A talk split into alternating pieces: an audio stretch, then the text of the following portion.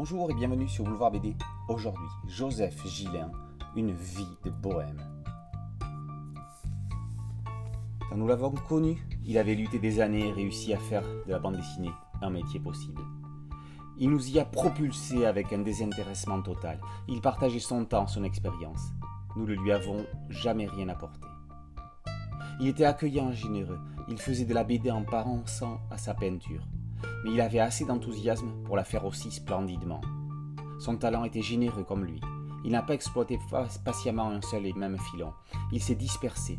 Il avait le tempérament trop riche pour s'enfermer longtemps dans une routine à finance. Il voyait notre métier comme il le dessinait, largement, sans petitesse ni chipotage. C'est un grand dessinateur, c'est notre grand frère. Il nous aidera encore à mesure que nous comprendrons combien il avait raison. JG, le généreux. Ces mots-là datent de septembre 1980. Ils sont signés André Franquin, en hommage à son mentor Gigi, qui s'est éteint trois mois plus tôt. L'auteur de Spirou, de Blondin Cirage, de Jean Ballardy, de Jerry Spring et de tant d'autres choses fait partie des pères fondateurs de la bande dessinée moderne. Pourtant, les profanes connaissent Hergé, Uderzo, Maurice, mais Gigi n'est jamais cité. Parmi les auteurs de bande dessinée, certains jeunes n'en ont même jamais entendu parler. Avec Joseph Gillin, une vie de bohème, François Deneyer corrige ces anomalies. Créateur du musée Gigi, exploité de 2003 à 2005, commissaire d'exposition, François Deneyer est un véritable exégète de l'œuvre du maître. Dans un pavé passionnant, il détaille avec minutie la vie et l'œuvre de Gigi, de ses racines jusqu'à sa succession. Richement iconographié par des photos de famille et par des dessins de l'auteur, le plus ancien étant une huile sur toile datant de ses 11 ans, L'ouvrage est le plus complet qui n'ait jamais été réalisé sur l'auteur et représente pour J.G. ce que Ligne de vie par Philippe Godin représente pour Hergé. Parmi les dessins remarquables, on s'arrêtera sur une encre de Chine et aquarelle sur papier datant de 1932. J.G. a 18 ans et se représente sur un pilier des jardins de l'abbaye de la Cambre.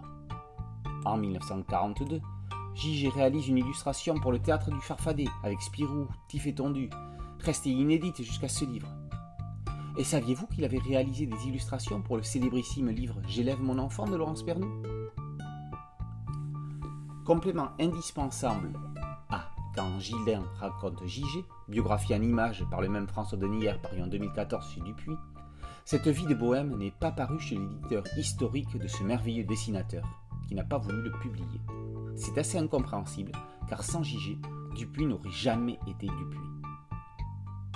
J.G. était très croyant. Avec ce livre, il a désormais sa Bible.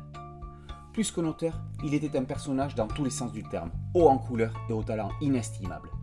On ne peut que remercier François Deneyer de lui offrir un piédestal avec Joseph Gillin, Une vie de bohème, ouvrage indispensable non seulement aux admirateurs de son œuvre, mais aussi à tous ceux qui veulent en savoir un peu plus sur l'histoire avec un grand H de la bande dessinée. Joseph Gillin, Une vie de bohème par François Denier est paru aux éditions Musée JG. Boulevard BD, c'est une chaîne YouTube et un podcast audio. N'oubliez pas de liker, de vous abonner et d'activer la cloche de notification pour être prévenu des nouvelles chroniques. A très bientôt sur Boulevard BD. Ciao